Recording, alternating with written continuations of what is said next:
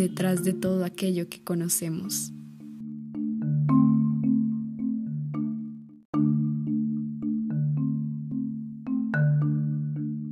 Detrás de todo aquello que nos parece normal.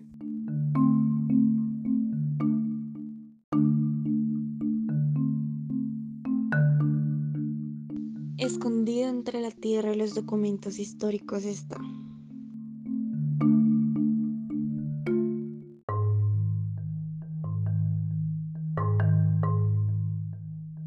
Los miedos ocultos de la arqueología.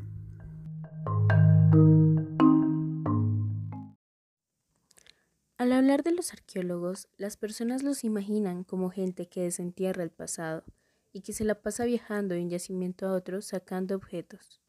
Los arqueólogos hemos pasado por muchos sufrimientos. ¿Eres historiador? No. ¿Eres antropólogo? No. Ah, ya sé, eres de los que desentierran dinosaurios. No. Entonces, ¿qué eres? Soy alguien que intenta recrear una imagen lo más parecido al pasado, en base a los residuos materiales que puedo encontrar. Y pues para esto me apoyo en el registro arqueológico. El registro arqueológico es aquello que nos informa acerca del pasado.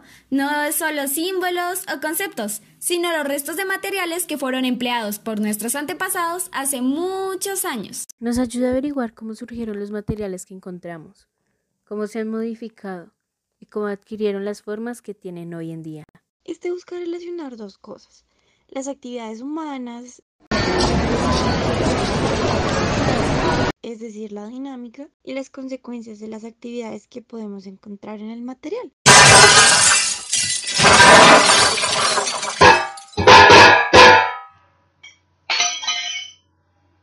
que se refiere a la estática. Eh, todo suena muy bien hasta que se presentan los problemas.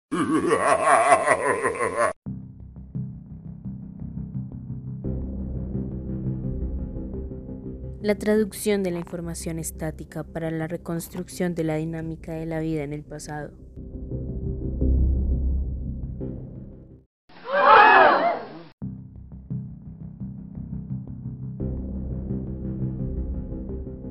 que piensan que los artefactos son todo lo que necesitamos.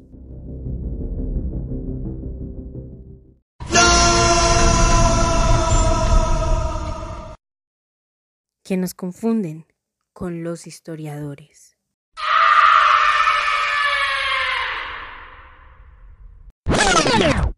Esperen, esperen, tómenlo con calma, así la gente se lo va a querer oír. La arqueología tiene su esencia, lo que la hace especial.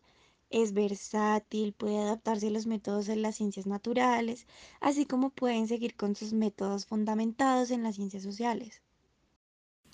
Exacto, también es necesario el desarrollo equilibrado entre las técnicas y las observaciones que realizan nuestros colegas.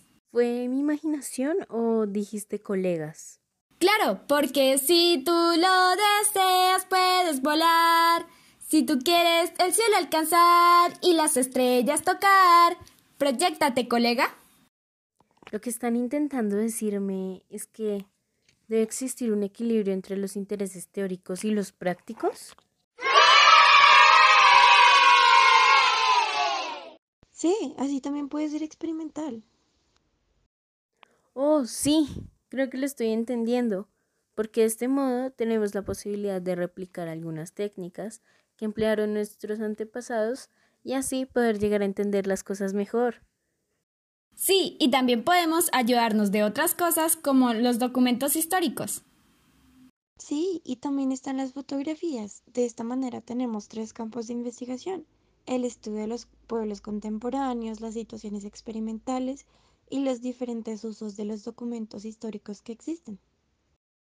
Así depende de la interacción entre la observación y la investigación para dar sentido a las diversas observaciones realizadas por los arqueólogos. Investigar me ayudará a encontrar la respuesta que creía imposible obtener ya sé qué hacer, cómo encontrar mi solución.